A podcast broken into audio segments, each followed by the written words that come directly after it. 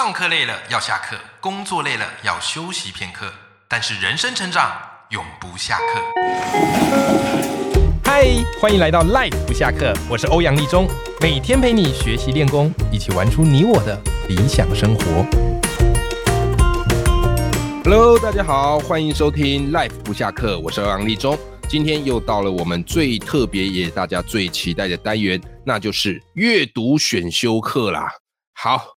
今天这集阅读选修课要来跟大家聊一聊一本经典好书了。这本书真的我超级喜欢。我自己在读书的时候有个习惯，就是我觉得最经典的书，我一定会放在我呃，就是我书桌旁边的柜子啊，就我案头上有一批哈固定的经典读物。然后嘞，好，它随时会不断的更换的。好，就但如果真的很经典的，它就会一直在我的书柜上面。那这本书真的是我在书柜上念长年累月的常胜军。这是什么书呢？哈，这本书叫做《年历》啊，这本书叫做《年历》。它本来的书名叫做《创意年历学》，那后来呃由另外一家出版社哈出了，就叫做《年历》，把你有价值的想法让人一辈子都记住。哇，书名比较长一点点。好，跟大家分享一下哈，呃，这本书为什么我对它这么样的情有独钟嘞？它背后是有一段故事的，哦背后是有一段故事。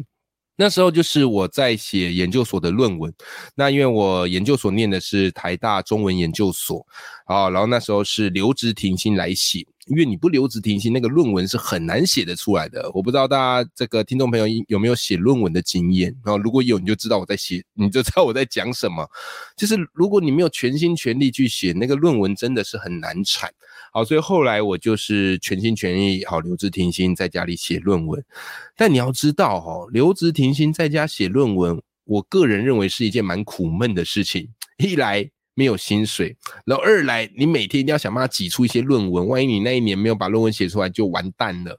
好，所以我每天都在家做这件事情。那那当时是我老婆去上班嘛，哈，所以她就是我就在家乖乖的写论文。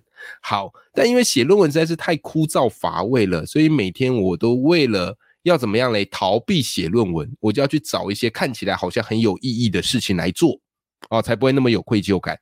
所以那时候我就做什么事情？那时候我就在网络上看一些节目，那刚好看到有一个叫做逻辑思维哈这样的一个节目。啊，那他是有一个对岸叫罗胖，好罗振宇，好所主持的节目，那每一集就是说书喽，把书说的非常的有趣。这个节目其实就启蒙我做说书跟读书会，好一个很大的关键。好了，那有一集就是罗胖刚好有事，好没来讲，他就找了一位是这个叫黄执中，好他是台湾人。啊，号称宝岛变魂，他刚好那一集就在讲，就是要怎么样把想法，然后讲到升值到你的心中。哇，那一集讲的，他明明只是代班哦，可是那一集讲的精彩绝伦，哦，所以那时候点击率非常非常的高啊。然后我就很纳闷说，诶，他讲的这些东西，书里能不能找得到？后来在底下的留言还有大家讨论，发现，诶，原来黄执中那时候所讲的一本书就叫做《创意年历学》。哦，就这本书，好，所以嘞，我就赶快想方设法想要买下来啊。反正我看到我喜欢的书单，我都会很努力想要把它买下来了。我就去想办法找来买啊，到处去找，到处去找。就你知道吗？这本书居然已经绝版了，因为当初《创意年历学》这本书是由大块文化所出的，已经绝版了。好，已经绝版了。OK，然后呢，我想啊，怎么办嘞？怎么办嘞？所以我就到处去找。然后也去那个二手书店找啊，网络上这个露天啊、淘宝啊，找找找找找。各位，终于找到一本哈，当时是有人出清二手的这个创立创意年历学。不过当时这本书的身价也水涨船高，我都不知道原来书还有这么强大的收藏价值。你猜猜看哦，当时本来原价这本书一本书定价也顶多两三百块吧。可是后来我因为太想要这本书了，结果你知道我花多少钱买吗？那时候我买到这本书的价格大概是五百多块左右，五百多块左右，就是贵了两三百块。好，但我拿到这本书的时候，真的觉得如获至宝，所以这本书呢一直都放在我的书柜上，然后也成为我不管在教学上或是表达上一本宝典。每当我没灵感的时候，我就去找这本书来看。好不好？好，所以你看这本书多么有价值。今天呢，我就要把这本书的价值来好好跟你分享一下。OK，好，那你现在收听的是 Live 不下课，我们每天一节不下课，别人休息你上进，累积你的复利成长啦。好，那么这本书到底为什么我那么推崇呢？好，原因很简单，因为这本书它就告诉我们，我们有很多的想法，有很多的观念，或者我们想要创造我们的爆红商品。可是很重要关键是什么？很重要关键是人家能不能记得住你？你东西好，那个是当然要。但是如果对方根本没有记住你的想法、你的价值或是你的商品，那么你东西再好有用吗？完全没有用，对吧？好，所以这本书就告诉你说，要怎么样设计一些方式，可以把你的这些想法跟观念牢牢粘在对方的心上，尤其。各位听众朋友，在我们这个注意力稀缺的时代，怎么去抓住对方的注意力，又非常非常的重要，对吧？你像 Parkes 这么多的节目，我我要怎么样吸引你的注意力？这背后也是有一些学问跟巧思的。或许你在听完今天这集节目，你再回头来看赖不下课用了哪些方式，好去抓住你的注意力。OK，哈好。那这本书呢，它提供了一个口诀，我觉得蛮有趣的，叫 Success。好，success 也就是英文成功的意思，S U C C，呃，E S S，success。那我发现这个是国外他们很喜欢用的一种写书的方式啦，也给各位听众朋友参考看看。好，就是他们会用一个英文字，然后把它拆开，然后每一个字首刚好就是一个口诀。好，所以它就这样子，让你很轻易的就可以粘在你的脑海当中。好，所以它有一个口诀，就是你要打造年历想法，就是 success。好，第一个 S 嘛，S 叫什么嘞？叫做 simple，简单。好，简单，把概念弄得越简单越好。听懂没有？这你听到可能会觉得，哎，怎么有点反直觉？其实真的是，很多时候你会发现，我们都习惯把事情讲得太复杂。明明很简单的东西，就偏要把它讲得很复杂，好像讲复杂，感觉到自己比较厉害，有优越感，看起来比较专业，是吧？可是这完全与年龄是背道而驰的。如果你做的不够简单，对方根本不可能记得住。好，书里有一个非常我非常喜欢的经典实验，我甚至后来常常在演讲的时候，我都会用这个实验，我跟大家分享一下，叫做什么？节拍猜歌。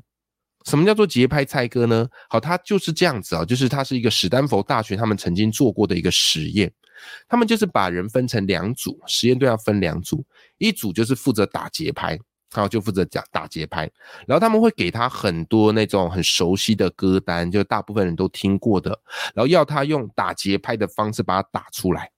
OK，好，然后另外一组就是负责来猜节拍，就是听这个节拍，然后叫他们猜出这个是哪一首歌。好，那么在实验正式开始之前，那研究人员就问这些负责打节拍人说：“哎，你们猜猜看，等一下你们打节拍的时候，这么多歌当中，你觉得这些人他们会猜中多少？就他们大概会猜答答对的几率大概是多少？哦，那打节拍人他们就想想，嗯。”我觉得这些歌都还蛮耳熟能详的，应该很好猜吧？百分之五十，好，他们就猜一半，好，百分之五十。听众朋友，你猜猜看，实际到最后他们猜对的几率是多少？这些猜节拍的人哦，他们猜对几率是多少？出乎意料的低，只有百分之二点五。你看，打节拍的人猜百分之五十。但实际真正猜对的几率只有百分之二点五，这之间巨大的落差到底是出问题出在哪里？好，所以后来就出现了一个专有名词，叫做知识的诅咒。什么叫做知识的诅咒呢？就当我们越理解这项专业，我们就越难理解不知道的情况。对不对？所以这些在打节拍的人，因为他们脑海中已经有那个旋律了嘛，所以他们自然而然就会觉得这个很好猜呀，怎么可能猜不对？哦，猜百分之五十，我觉得还算猜的低了呢。结果没有想到，这些在听节拍的人，他们脑海中没有旋律啊，他们只能凭着那个节拍去猜，自然而然答对几率就很低。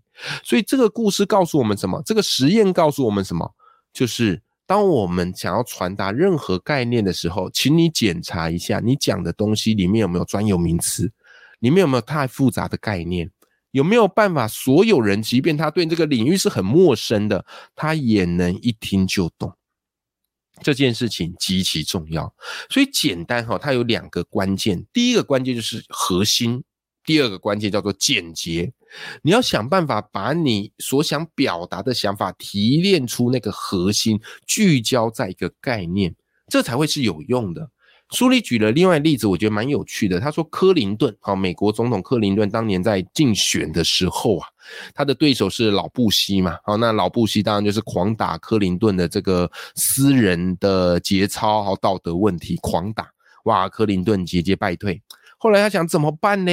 就克林顿身边有一个幕僚团队很厉害，有一个幕僚高手，好，叫做詹姆士卡维尔啊，这个人很厉害。他怎么样嘞？他就帮决定帮克林顿来想办法。好，然后嘞，他们的幕僚竞选团队最后他们就想出了一句竞选口号。这句竞选口号叫什么呢？叫做“笨蛋，问题出在经济”。好，笨蛋，问题出在经济。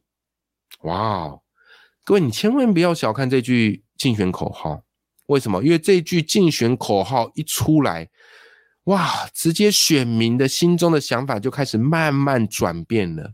笨蛋，有没有这一句当头棒喝下来，直接扭转了战场，把战场带到克林顿想主打的经济议题。那的确，在老布希时代的这个后期，美国的经济是比较低迷的，所以这一句话也迅速的奏效，星火燎原呐！哇，所以后来嘞，选民一片倒，然后克林顿就胜出了。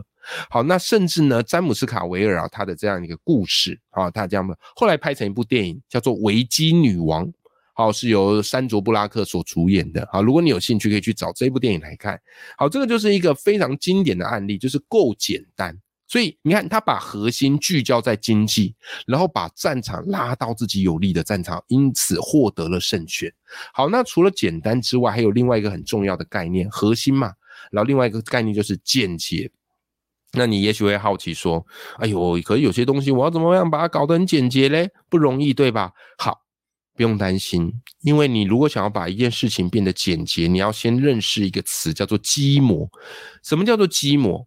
就是万事万物它都绝对不是独创，它绝对都会有相似的影子，而那个相似的影子就叫做基模。你一定要去找出那个基模来。好，那我如果用白话一点来讲啊，就是我们所谓的类比跟比喻。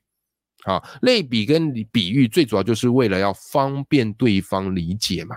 好，那书中讲一个例子是这样子哈，假设你要跟外国人介绍柚子，哦，国外因为他们没比较没有在吃柚子嘛，好，所以你要跟他介绍柚子，你要怎么介绍？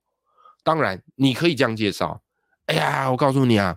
柚子就是皮厚而软呐，然后这个剥啊剥起来会有点辛苦，但是呢，这个果肉哦它是这个浅黄色的，然后有的多汁，有的比较干，那味道吃起来有甜的，有酸的，也有苦苦的啊，这个有很多种。好，你可以这样讲，你这样讲，你其实讲的非常的具体，对不对？好，也讲的非常的完整。可是关键是什么？关键是对方不见得能理解啊。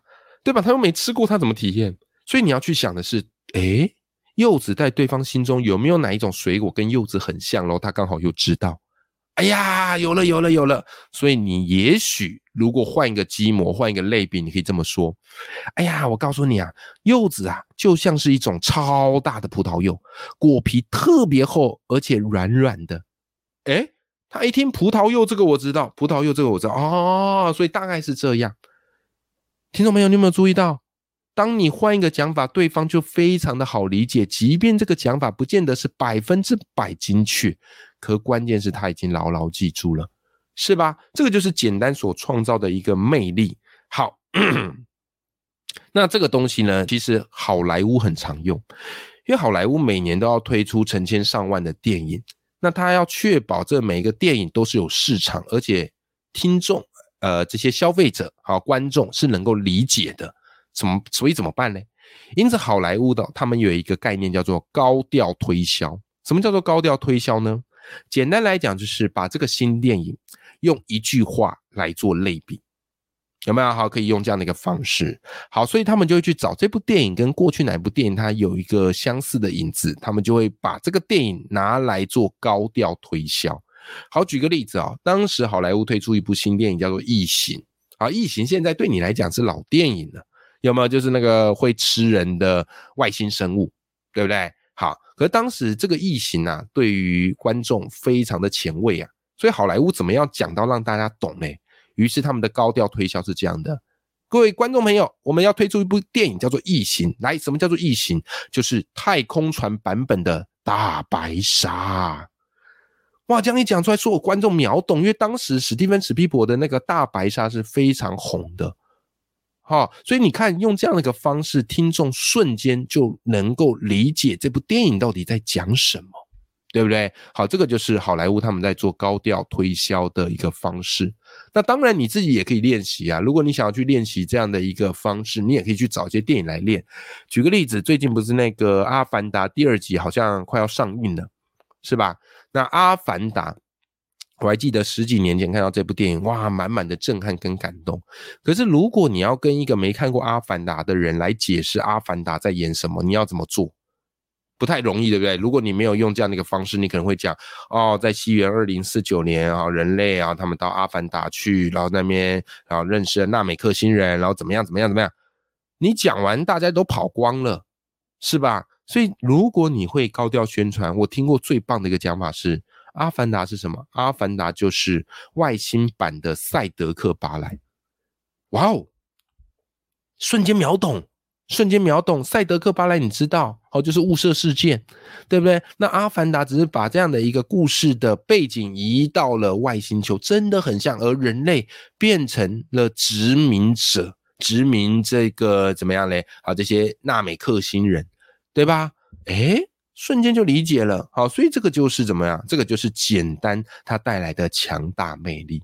好，所以年历法则第一个我们叫做简单，那么第二个呢，来跟你分享一下，第二个叫做意外。好，它是 U 开头，unexpected。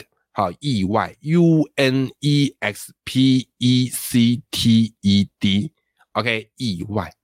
好，这个意外啊，就是你要去想办法打破听众。读者的预测器，我们人都会有一个预测器。比方你在看一部电影，然后你就会去猜它后面大概会演什么，它的剧情走向大概会怎么样。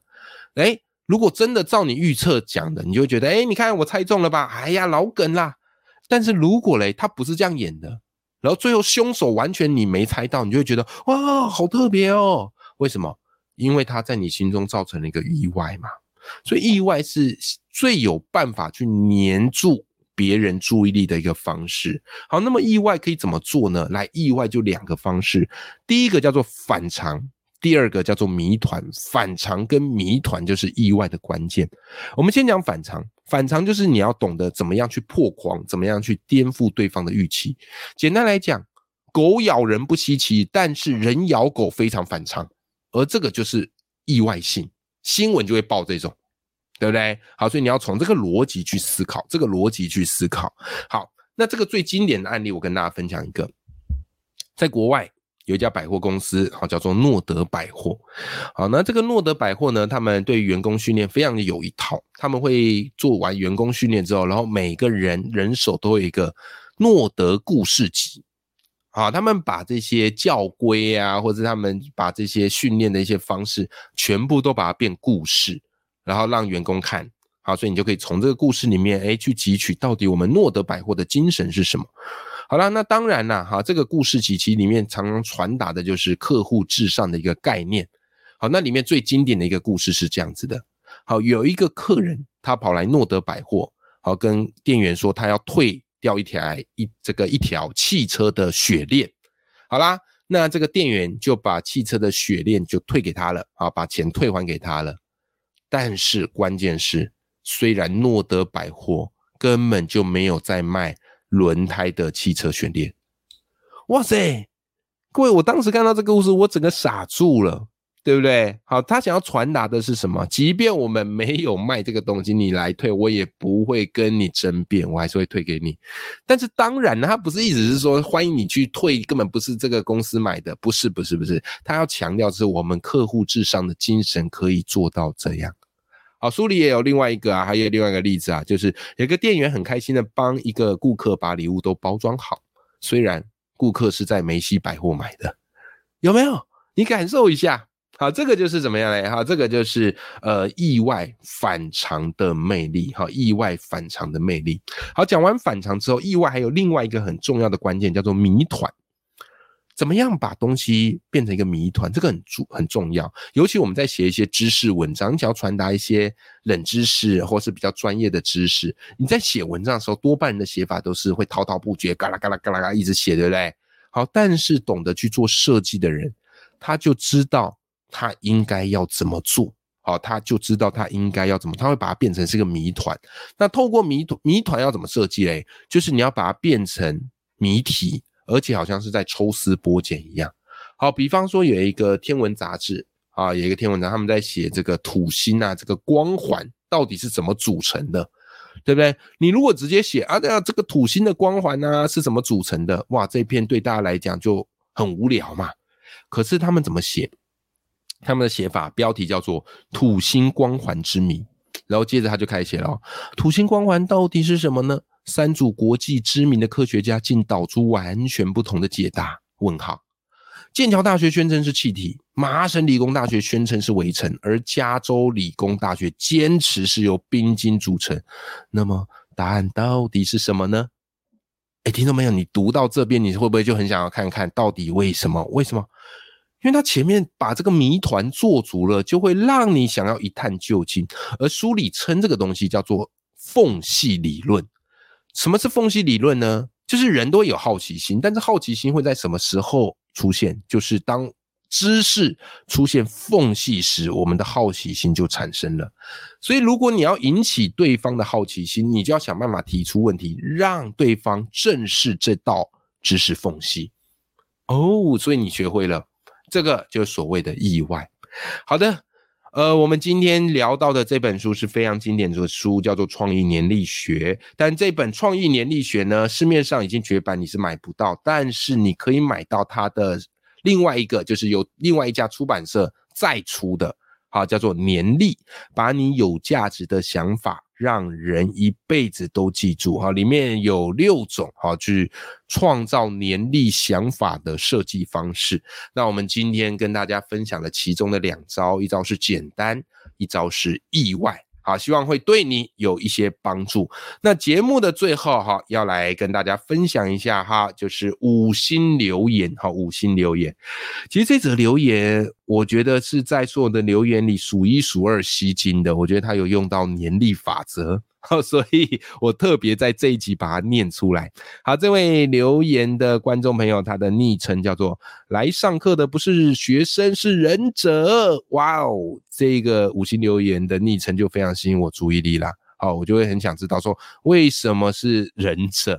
好，然后接着他怎么说呢？他说：“果然是隐藏版的头贴最吸睛呐！好，最吸睛，你信吗？”我在写留言的同时，也在运用老师最新一集教的行销技巧哦。有一集我在聊《关键行销》这本书，好来推销我自己，开玩笑的啦。